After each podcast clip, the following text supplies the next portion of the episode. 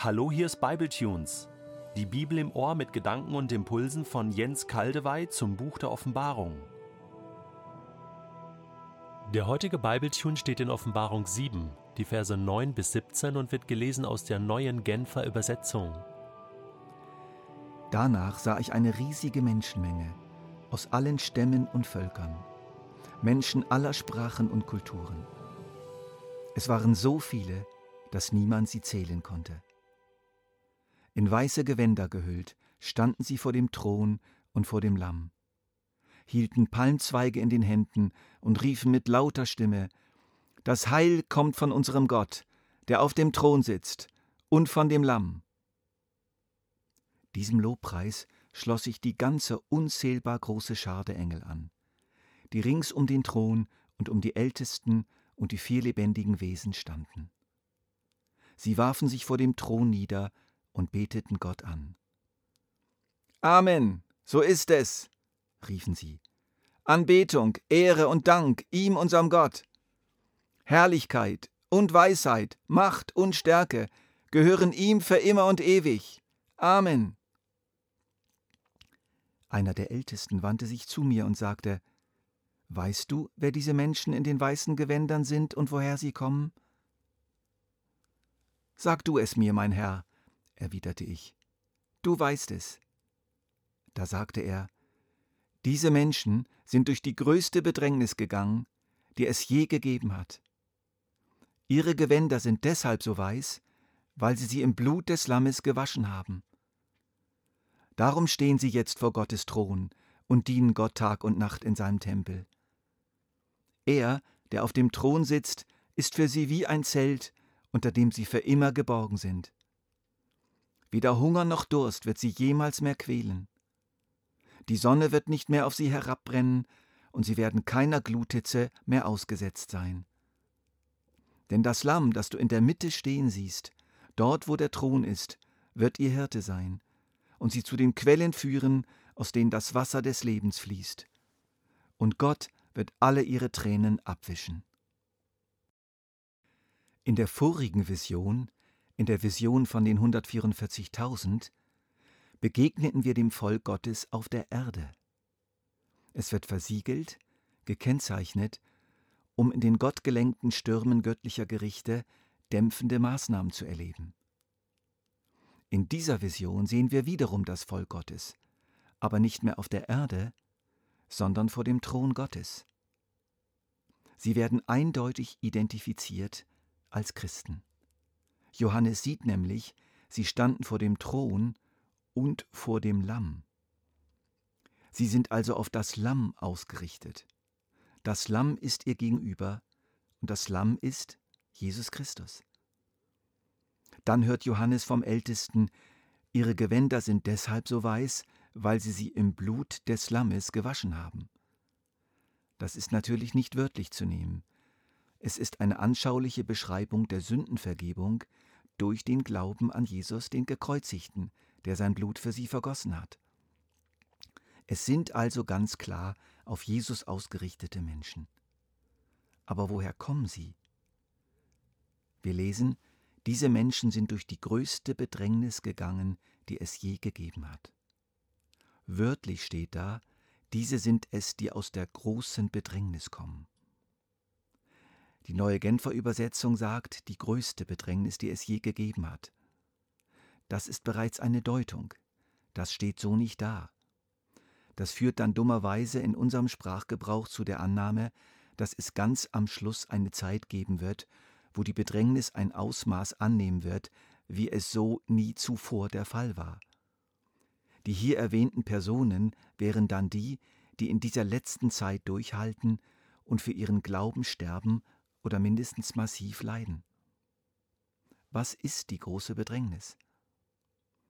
Merkwürdig wäre es doch, wenn das etwas ist, mit dem wir eigentlich noch gar nichts zu tun haben. Wir könnten uns lediglich darüber freuen, dass diejenigen, die ganz am Schluss leben und durch diese Bedrängnis gehen, erlöst werden und bei Gott weiterleben. Aber müssten dann nicht die Christen, die heute bereits in so manchen Regionen der Erde extrem leiden, sich etwas verschaukelt vorkommen? Oder die Leute, die in den großen Christenverfolgungen des ersten Jahrhunderts den Löwen zum Fraß vorgeworfen wurden, verbrannt wurden oder sämtliches Hab und Gut verloren haben? Stellt euch vor, Sie hören die Auslegung, leider gilt das für euch noch nicht. Das bezieht sich lediglich auf die Bedrängnis in der Endzeit, die erst noch kommt. Nein, wir müssen die große Bedrängnis weiter und größer verstehen. Jesus in seiner Botschaft über die Zukunft, die sogenannte Endzeitpredigt in Matthäus 24, erwähnt bereits eine ganz große Bedrängnis, welche die erleiden müssen, die bei der Eroberung Judäas und Jerusalems und bei der Zerstörung des Tempels durch die Römer in Judäa wohnen. Die fand dann auch 70 nach Christus statt. Über diese Zeit sagt Jesus, denn es wird eine Not herrschen, wie es sie von Beginn der Welt an bis heute nicht gegeben hat und wie es sie danach auch nie mehr geben wird.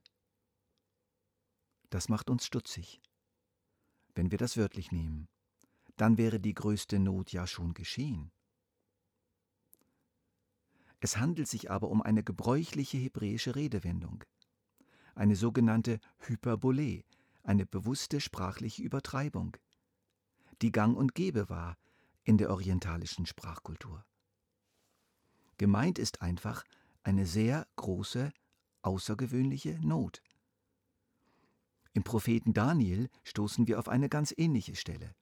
In Kapitel 12, Vers 1. Zu jener Zeit, sagte der Engel, wird der große Engelfürst Michael eingreifen und für dein Volk kämpfen. Es wird eine Zeit der Not und Bedrängnis sein, wie es sie seit Menschengedenken nicht gegeben hat. Aber dein Volk wird gerettet werden, alle deren Namen im Buch Gottes geschrieben stehen. Das ist doch eine recht starke Verwandtschaft zu unserem Text hier in der Offenbarung. Der Begriff große Bedrängnis war also den Hörern damals durchaus bekannt.